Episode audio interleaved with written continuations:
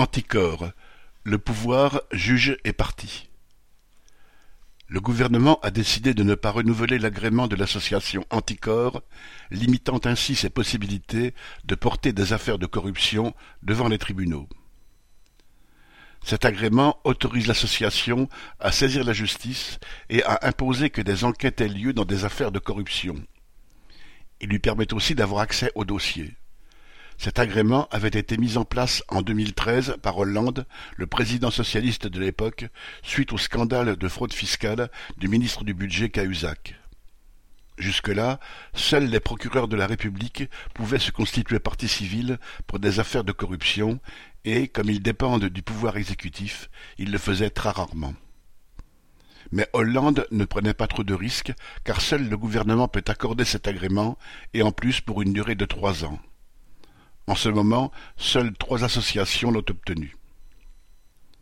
Au fil des années, Anticor a pu mettre en cause des politiciens de différents bords grâce à cet agrément, notamment le ministre de la Justice, Dupont-Moretti, le secrétaire général de l'Élysée, Colère, et la première ministre Borne. Citation, Ce n'est donc pas une surprise, comme l'a déclaré la présidente d'Anticor, si Macron n'a pas renouvelé l'agrément. D'après cette même présidente, le niveau de corruption est d'ailleurs actuellement colossal. Citation, Rien qu'en France, il a été évalué à 120 milliards d'euros par an.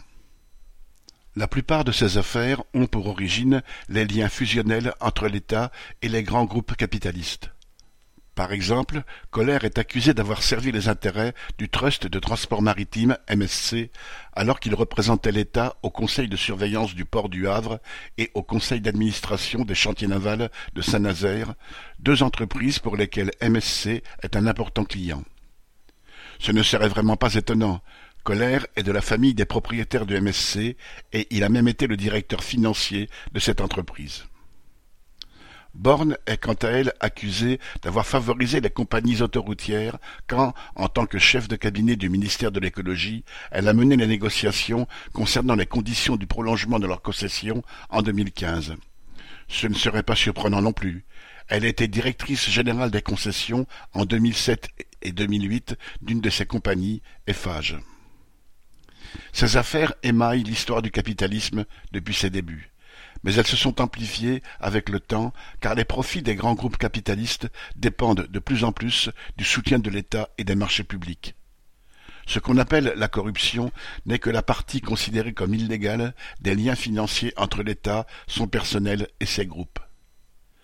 Ce n'est pas juste un kyste bénin de la société, c'est son cancer généralisé contre lequel le seul anticorps ou remède efficace serait de renverser le capitalisme lui-même. Arnaud Louvet